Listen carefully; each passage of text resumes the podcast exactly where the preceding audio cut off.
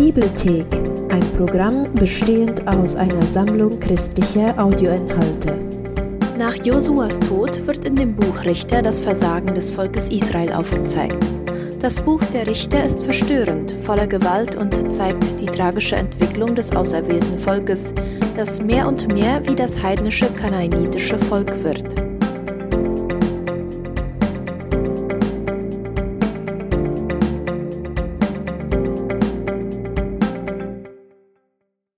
Das Buch Richter. Erinnere dich, wie Josua, nachdem er die Stämme Israels in das verheißene Land geführt hatte, sie aufforderte, ihren Bund mit Gott und die Gesetze der Tora einzuhalten. Und wenn sie das taten, zeigten sie allen Nationen, wie Gott wirklich ist. Das Buch Richter beginnt also mit dem Tod von Josua. Im Grunde erzählt es die Geschichte von Israels totalem Versagen. Seinen Namen verdankt es der Gruppe von Israels Anführern zu dieser Zeit. Bevor Israels Stämme Könige hatten, wurden sie von Richtern regiert. Aber denke dabei nicht an einen Gerichtssaal. Es waren lokale, politische und militärische Anführer, eher wie Stammesoberhäupter. Aber Achtung, das Buch der Richter ist sehr verstörend und voller Gewalt. Es erzählt die tragische Geschichte von Israels moralischem Verderben, seiner schlechten Führung und wie es letztlich genauso wurde wie die Kanaaniter. Aber diese traurige Geschichte soll auch Hoffnung auf die Zukunft wecken. Das kannst du am Aufbau des Buchs sehen. Es gibt eine lange Einleitung, die den Weg für Israels Versagen ebnet, als es die verbleibenden Kanaaniter nicht vertreibt. Im Hauptteil des Buchs lesen wir dann Geschichten über die wachsende Korruption unter Israels Richtern und die Entwicklung zeigt, wie Israels Anführer von ganz gut über okay zu schlimm und am Ende sogar noch schlimmer werden. Der abschließende Teil ist dann richtig verstörend und zeigt die Korruption der Israeliten als Ganzes. Lass uns eintauchen und wir können jeden Teil etwas genauer anschauen. Es beginnt mit den Stämmen Israels in ihren Gebieten im verheißenen Land. Und obwohl Josua einige wichtige Städte Kanaans erobert hat, gibt es noch jede Menge Land einzunehmen, in dem noch viele Kanaaniter leben.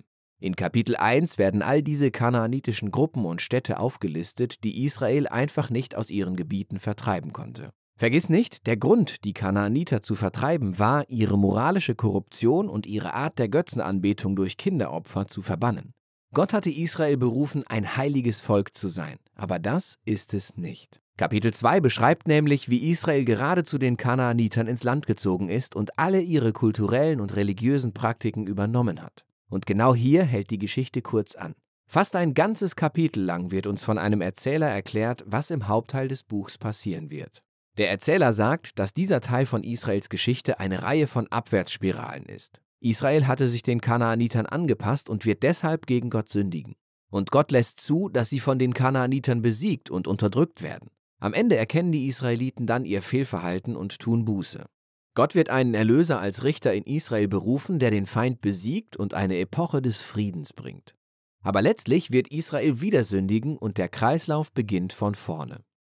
Dieser Ablauf bestimmt auch den Aufbau und Lesefluss des nächsten Hauptabschnitts. Er wird für jeden der sechs Hauptrichter und ihre Geschichten wiederholt. Die Geschichten der ersten drei Richter Othniel, Ehud und Deborah sind epische Abenteuer und extrem blutige Erzählungen. Entweder besiegen die Richter selbst ihre Gegner und erlösen das Volk Israel, oder der Sieg wird durch Helfer errungen. Die Geschichten der nächsten drei Richter sind länger und konzentrieren sich mehr auf deren Charakterschwächen, die immer schlimmer werden. Zuerst Gideon. Er fängt ganz gut an.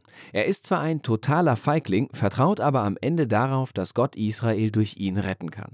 Und so besiegt er eine riesige Armee von Midianitern mit nur 300 Männern, die Fackeln und Tonkrüge tragen. Aber Gideon hat ein fieses Temperament und tötet einige seiner israelitischen Landsleute, weil sie ihm nicht im Kampf geholfen haben. Ab da geht es für ihn bergab. Aus dem Gold, das er in seinen Kämpfen gewonnen hat, macht er ein Götzenbild und nach seinem Tod betet ganz Israel dieses Götzenbild an und der Kreislauf beginnt von vorne. Der nächste Hauptrichter ist Jephthah, der sowas wie ein Mafia-Gangster ist und in den Bergen lebt. Als es für Israel so richtig schlecht läuft, kommen die Ältesten von Israel zu ihm und bitten ihn um Hilfe. Jephthah war ein sehr erfolgreicher Anführer. Er hatte viele Kriege gegen die Ammoniter gewonnen.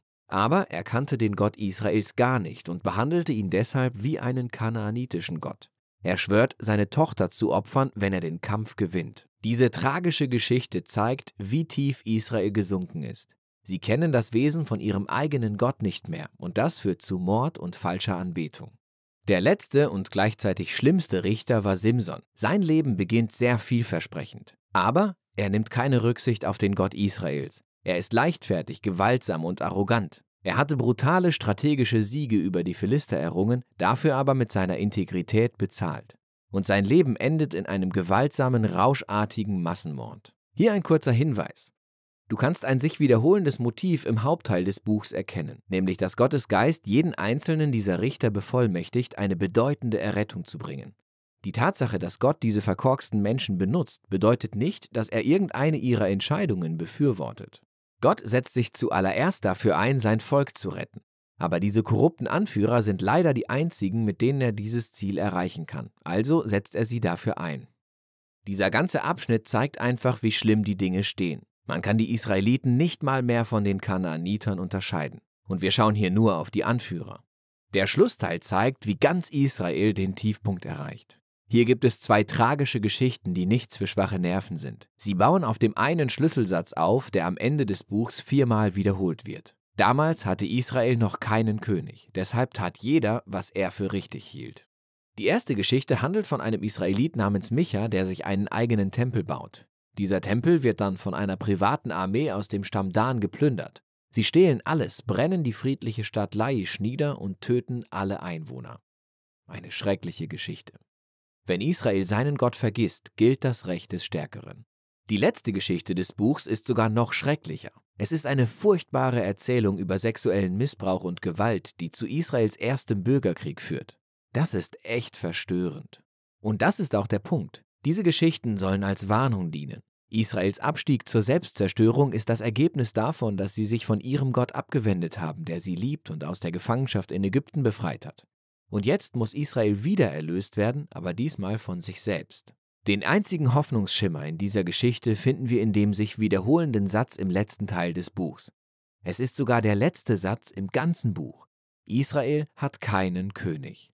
Das ist der Auftakt für die kommenden Bücher, die die Anfänge von König Davids Familie erzählen, dem Buch von Ruth, und die Anfänge des Königtums selbst beschreiben, das erste Buch Samuel. Aber die Geschichte der Richter hat als Tragödie Symbolwert. Es ist eine ernüchternde Erklärung des Menschseins. Am Ende zeigt es die Notwendigkeit, dass Gott in seiner Gnade einen König schicken muss, um sein Volk zu retten. Und darum geht es im Buch der Richter. Wir glauben, dass sich ein roter Faden durch die gesamte Bibel zieht. Und wir machen Videos wie dieses, um dir zu helfen, den Aufbau und die Kernaussage eines Buchs besser zu verstehen. Das ist nur möglich, weil Menschen das Projekt unterstützen. Wenn du mehr darüber wissen willst, dir dieses Video und das dazu passende Plakat kostenlos herunterladen möchtest, dann besuche unsere Website www.dasbibelprojekt.de.